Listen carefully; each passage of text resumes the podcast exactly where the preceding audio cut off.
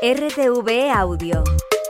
Descarga la nueva app y disfruta de los programas de RNE y nuestros podcasts originales.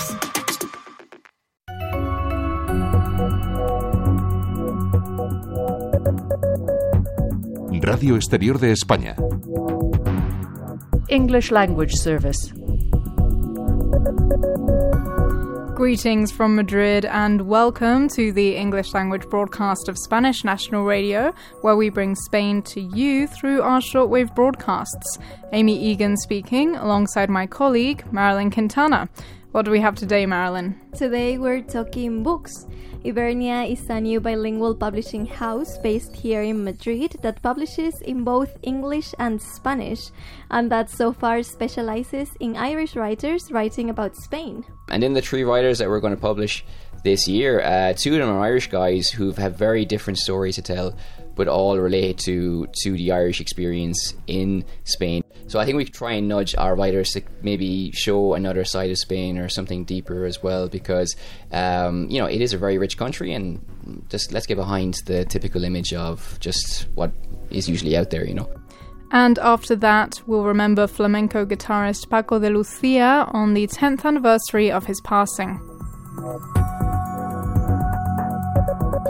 Today we have help from sound technician Rodrigo Lopez and production help from Cristina Dorado. And before we get into the rest of the program, the news.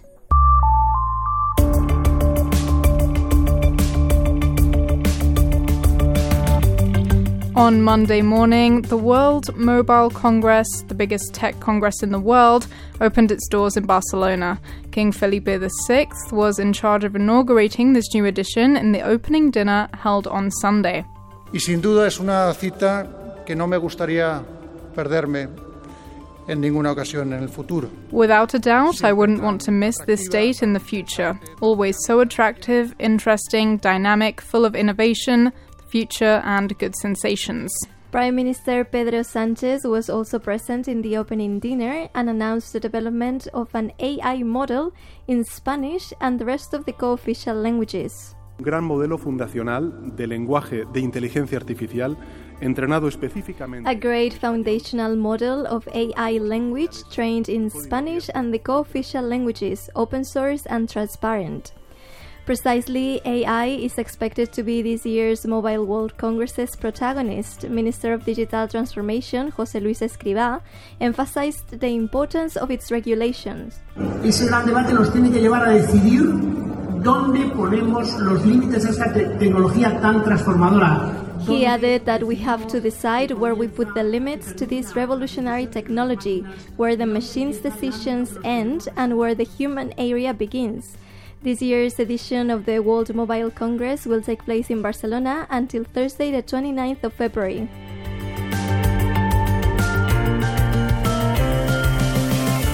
During the World Mobile Congress opening dinner, King Felipe also took the chance to express his condolences to those affected by the fire in Valencia. El luto de toda Valencia es el luto de toda España. Ten people lost their lives in the fire which devastated two residential buildings last Thursday. The Valencian Town Hall has already announced financial aid of 10,000 euros for essential needs and between 1,000 and 1,500 euros who rent a flat. Social aids were also announced, including psychological assistance for those who lost their home and all their belongings in the fire. Firefighters and the scientific police continue investigating the possible origin of the fire and the causes for its rapid expansion. In politics, controversy around the Koldo case, which involves Socialist Congress member and former Minister of Development Jose Luis Ábalos, continues.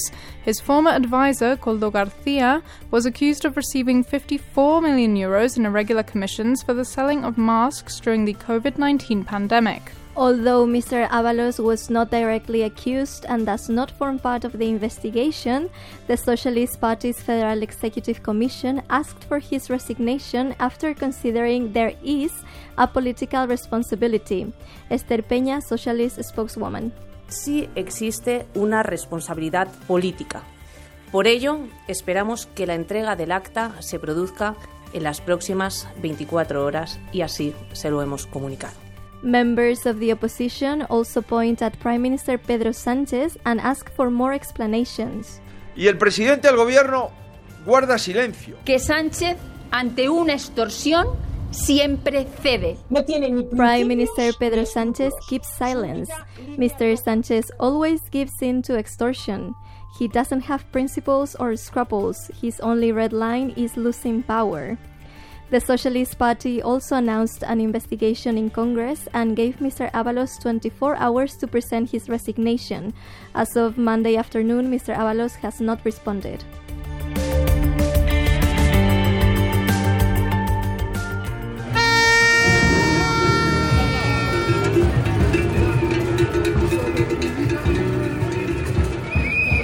On Monday, farmers' protests returned to the capital. Once again, Madrillian streets were blocked by tractors on their way from the Ministry of Agriculture to the headquarters of the European Commission. This time, farmers were joined by fishermen representing all fleets and ports in Spain. They joined farmers in their requests for the end of administrative complexities and unfair competition from other countries, and add that reduction of taxes on fish to promote consumption. Meanwhile, Spanish Minister of Agriculture Luis Planas attended a meeting between the 27 EU member states in order to analyze the complaints and demands from farmers.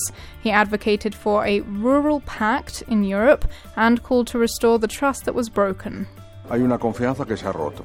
Y yo creo que debemos restablecer esa confianza Trust was broken, and I think we have to restore it. Our farmers and ranchers need to trust that the European Union and the Spanish government will protect them by supporting them and taking their problems into account, he said. In Gran Canaria, in the Canary Islands, the regional government will investigate if an environmental crime took place in a protected space this past weekend. As part of an advertising action organized for the promotion of a concert, an events company announced that they had buried a suitcase with 1,000 euros in the natural reserve of the Maspalomas Dunes, where the protected space covers the entire territory. Due to the announcement, dozens of people arrived to the dunes and used shovels to unbury the 1,000 euros in the protected space, which has a very unique and fragile ecosystem. The government are preparing a report with all the data recovered, which will then be which will then be transferred to the prosecutor's office if there is evidence of an environmental crime.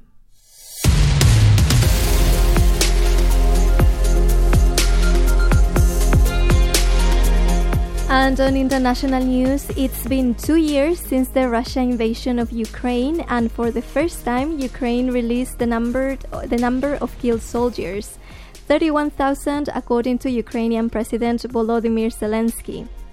Mr. Zelensky admitted that the country is going through the worst time in these two years and that victory depends on Western allies.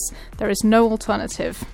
Чи Україна програє, і чи буде нам дуже-дуже складно, і чи буде велика кількість жертв, залежить Mr. Zelensky also thanked Spain for their unwavering support during the six month presidency of the Council of the European Union.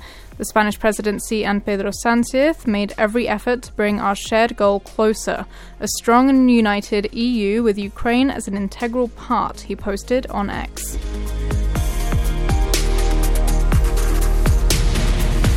The British public service broadcaster BBC was called out for plagiarism. A few days ago, they announced the development of a new series under the title The Ministry of Time. According to its description, the Ministry of Time, a newly created government department, is bringing together expats from across history in an experiment to test the viability of time travel.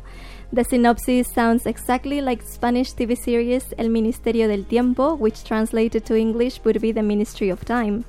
The BBC series is said to be based on an unpublished novel of the same name by writer, by writer Bradley. The Spanish National Television and Radio Corporation already announced they will be requesting an explanation.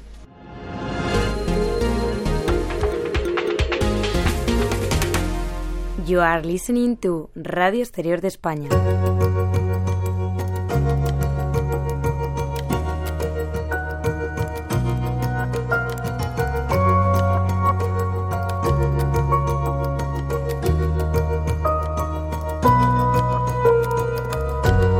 Today in the studio we have with us Enda Keneally and Maria Correas. They've been actually on the broadcast with us before. The last time they were here around a year ago, we talked about El Arpa, a Spanish Irish cultural initiative which includes podcast, walking tours, literary events. Back then, they actually mentioned that they had a certain project in the works, and we're here to talk about that project today. Um, it's their own publishing house, Ybernia Books. Now, first of all, welcome again to the English language broadcast and congratulations. Thank you very much, Amy. Thank you, Amy. Pleasure to be here. Now, what's the, the launch been like? I, I understand you launched back in November, this, this Ybernia Books.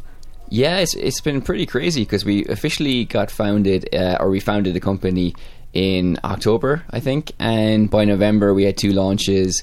Uh, one for our book in English, uh, written by Art O'Donnell, Wild Bird, uh, some poems and some stories, and also the novel uh, La Vida en el Cráter, which is in Spanish. So, as you can probably imagine, it's a bilingual publisher, and it's been pretty hectic uh, since we've started up. Um, so, we've, we have a couple of other events in the pipeline.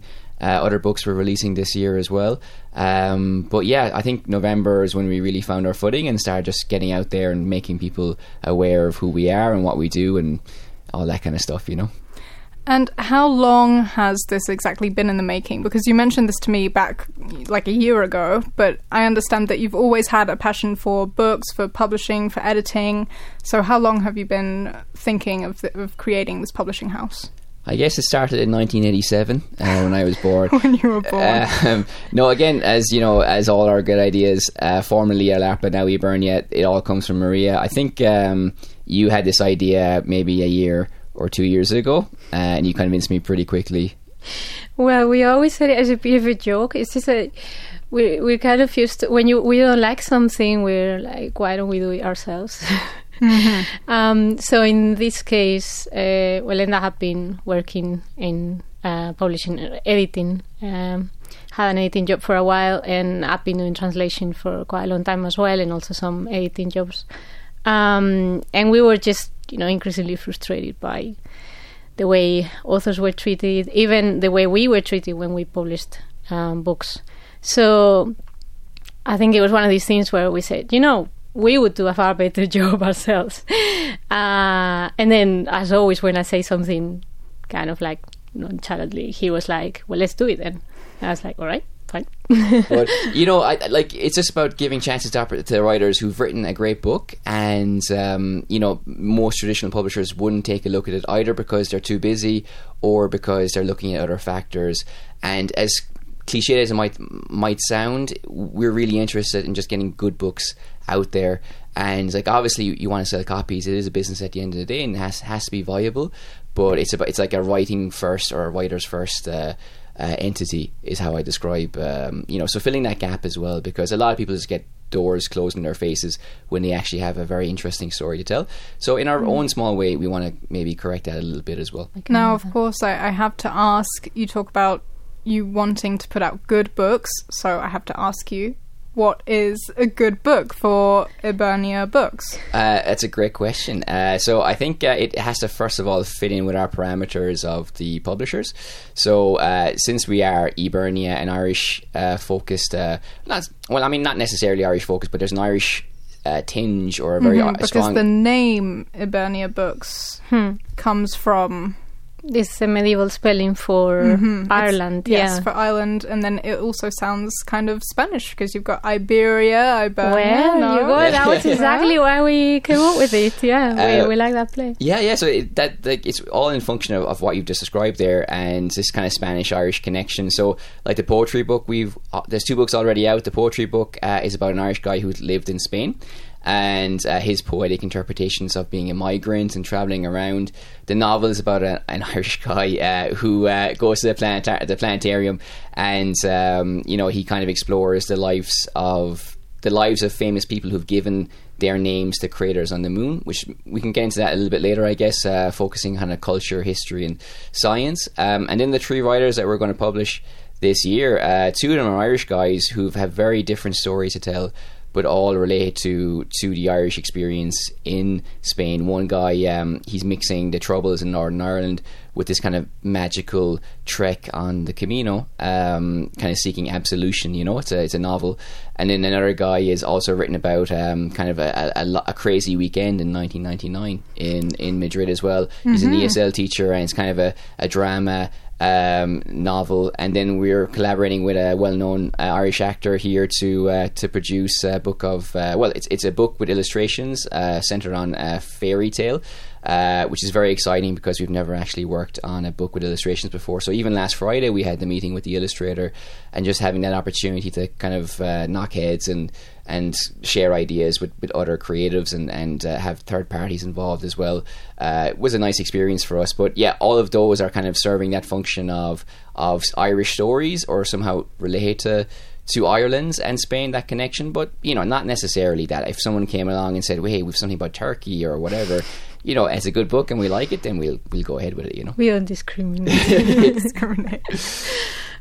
When they ask you, when a person asks you to take a look at their book, what exactly is taking a look? Like, do you, how involved are you in the process of this book creation? Do you suggest changes? Do you suggest, how does that work? Oh, you leave that one to me. okay, um, we we are very involved. To be honest, as we said before, we really want to help the author and and in, in, in our experience, you know, all the all the editing part is not just doing. Uh, you know, checking the, the grammar or typos or things like that, or standardizing, you know, commas and that sort of thing. Is also about making suggestions and trying to help um, the author maybe make uh, make it clearer. For example, it's a long process. Once you actually finally see the PDF from InDesign and all the, the layout, it's it's like hallelujah. It's we've come to this the end of the long road. And that's all Maria's fine work as well. uh, we've encountered lots of good stories where maybe there's two competing elements in the book. There's a narrative focus, and maybe there's something that's more instructional. Especially if you're writing about Spain from an Irish perspective, you kind of want to jam in all these kind of like this is what the Spanish people do here and there and everything. And sometimes you have to delete that so the story is stronger and also as well just you know kind of go below the surface level of what people uh, expect, you know. So I've seen like not the books that we've worked on, but even just uh, books I've read from other people who've who are foreigners, who are guiris and have spoken about being in Spain. It all kind of comes down to the same kind of touchstones. So I think we try and nudge our writers to maybe show another side of Spain or something deeper as well, because um, you know it is a very rich country, and just let's get behind the typical image of just what is usually out there, you know. Yeah, it's actually very nice with this book that is coming out in March because of it focusing in um, El Camino, like the way uh, St James's Way. It, it explores a whole lot of places that a lot of foreigners haven't been to, so they're not, you know, beaches or they're not touristic places. Um, but they're very traditional Spanish places where maybe you find things that people are really surprised about. So, uh, personally, I'm quite excited about that being written in English and and people being able to see beyond the typical things they know about Spain. But sometimes, though, uh, like a book comes to you and it's pretty fully formed anyway, and you do your adjustments. Like with Wild Bird from Art O'Donnell, uh, there's one aspect of that I really enjoyed was that he he talks about being a teacher and how boring it is uh, waiting around. This is all pre-pandemic stuff, you know, like you're busy in the morning and then you have to kind of maybe wait around for another class and it's actually a very dispiriting uh, lifestyle you might be stuck on the elements you, you, just don't feel like you're part of something and then since the pandemic i know a lot of teachers who have felt that actually online there's this neutral space and it gives more dignity to the job that they're doing because they're not just going from hither and thither to these companies where they don't belong where they don't work. And you know for me that was when i read that poem i was really entranced by it or intrigued by it because it's telling a story that actually rings very true for a lot of people, but it's um, you know maybe some people haven't thought about it before, and it's not part of the common common story. You know, so it's about bringing something new and added value to to readers as well. And I think that was what uh, kind of moved me when I was reading. And same with the the book as well, because like we we do talk about people who have left a legacy because their names are on the creators. But I mean, who knows about Sacrobosco these days? Who knows about Agnes uh, Clerke, who's an Irish woman who wrote uh, like basically the brief history of time of her time, you know, mm-hmm. and uh, she gave her name to uh, parts of the Kepler belt as well. And her name has been forgotten uh, because it's called the Kepler belt. It's named after somebody else, um, you know. And she she did a lot to popularize and make science accessible, which is a very noble end she also lived as a ESL, well, not an ESL teacher as such, but uh, she was a teacher in a foreign country, and she also navigated being a woman at a time when women had a very specific role, and she managed to get qualifications and stuff like that. So you know, it's just um, it's just like bringing uh, to life stories that deserve to have a wider audience. Um, so that's kind of, I guess, also to answer your earlier question: what are we looking for? Is this a story that deserves to be told? uh, if it's true or, or fiction, um, and what can we do to make that accessible to a wider group of people, you know. And the novel's full. Every chapter is full of those stories, and the poems as well. Um, and as Maria said, like the the way book is full of of magical myths and the magic of Galicia and, and northern Spain, really. Uh, it sounds like what you mentioned before, like the books that you search to publish, you search to give voice to certain people and these certain things and experiences that perhaps we're not so used to hearing.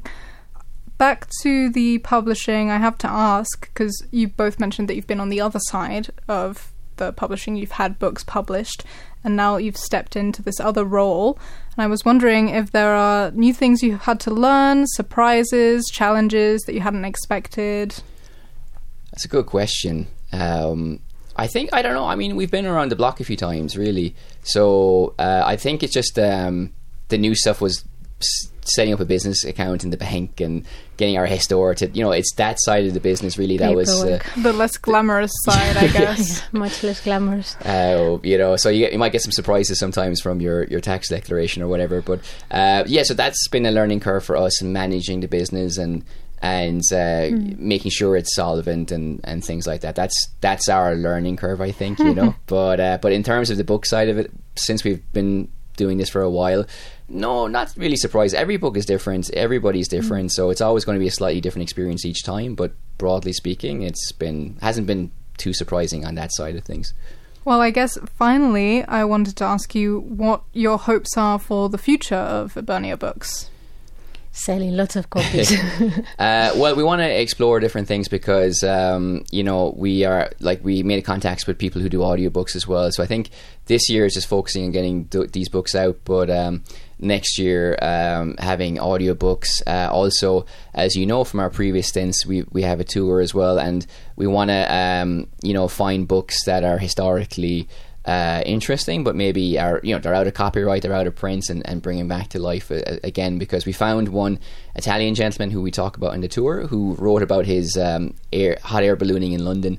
And uh, you know that kind of dovetails nicely with the other stuff that we do, and, and it kind of goes back, circling back to what we said earlier, giving voice to uh, to these different characters, you know, um, and also just like uh, stretch ourselves a little bit because um, just the last thing I'll say about the novel is like another character we have is Sacrobosco, who um, not, we don't have a lot of historical details about him. But this is the novel La, La Vida, en el Cráter. Yes, uh, thank you, Amy. And um, so, like, essentially in that chapter, you'll notice that uh, uh, there's three passages about his, his birth date and also his death date as well, which focuses on the theme in that chapter of uh, playing with time and maybe things happen in different dimensions at the same time but also just narratively speaking, it makes things more elastic and and more interesting for the reader, for the writer, and for the editor as well. Um, so pushing, I guess, the boundaries whenever possible for us, either doing more illustrations, having stories like that, uh, going to audiobooks, and kind of resuscitating uh, lost historical books as well. So yeah, I, I think that that sums up what we'll be doing in the near future. Well, great. Um, where can our listeners find you and your books? well, um, for we've got our website is www.ybernia.com. Ybernia with a that's with a Y, y yeah, Y B E R N I A. Hmm. Um, and then we're on social media, so we're on Instagram, we're on TikTok, uh, so Ybernia uh, dot books, um, Facebook as well, well Twitter, X, you know. Do you sell your books online? we do sell our books online, mm. uh, so you can buy the books either through the website or on Amazon. Also, we're stocked physically in uh, a, a few bookshops around Spain. Uh, Hmm. Also in Madrid. Um, so yeah, just uh, Yeah. any doubts, uh, find us on the website and send us a comment. Well, Enda Keneally and Maria Correas, thank you so much for stopping by today. Our pleasure. Thank you.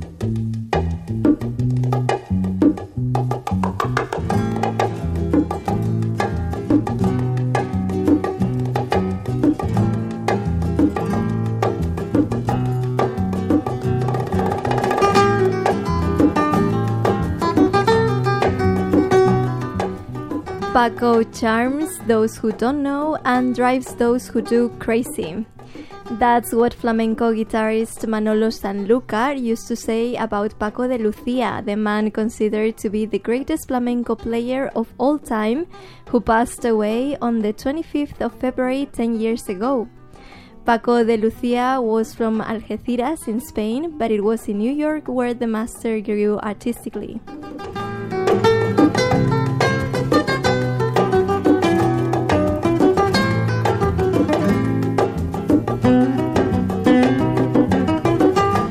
First time Paco de Lucia visited the Big Apple, he did so in dancer Jose Greco's company.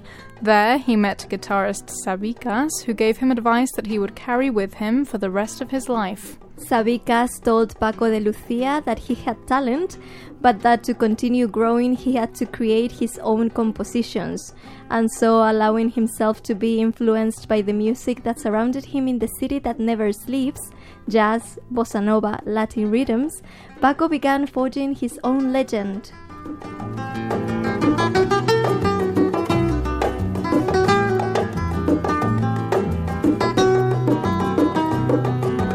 This past with New York City is what has brought Paco de Lucia legacy to Carnegie Hall this last week. The venue was the first major space in which Paco played back in 1972, and it's the place where the maestro is being celebrated, remembered 10 years after his death. Paco de Lucia's daughter, Casilda, Cuando nosotros hablamos del legado, no queremos que esto sea una mirada hacia atrás, sino una mirada hacia adelante. When we talk about his legacy, we don't want this to be a look backwards, but a look into the future. Discovering my father's music shouldn't be a destination, but a starting point. To create from where he created. In the concert series that took place in New York last week, that starting point includes musicians from José Mercé to Al Di Meola, including Geray Cortés, Rubén Blades, and Salif Keita, a confirmation that Paco de Lucia's music is alive and his legacy continues to grow.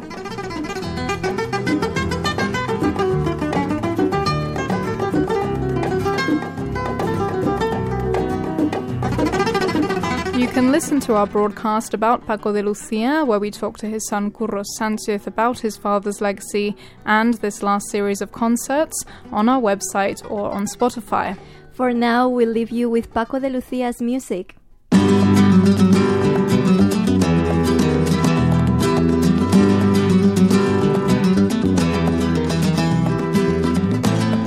This is Rio Ancho White River, originally released in 1976.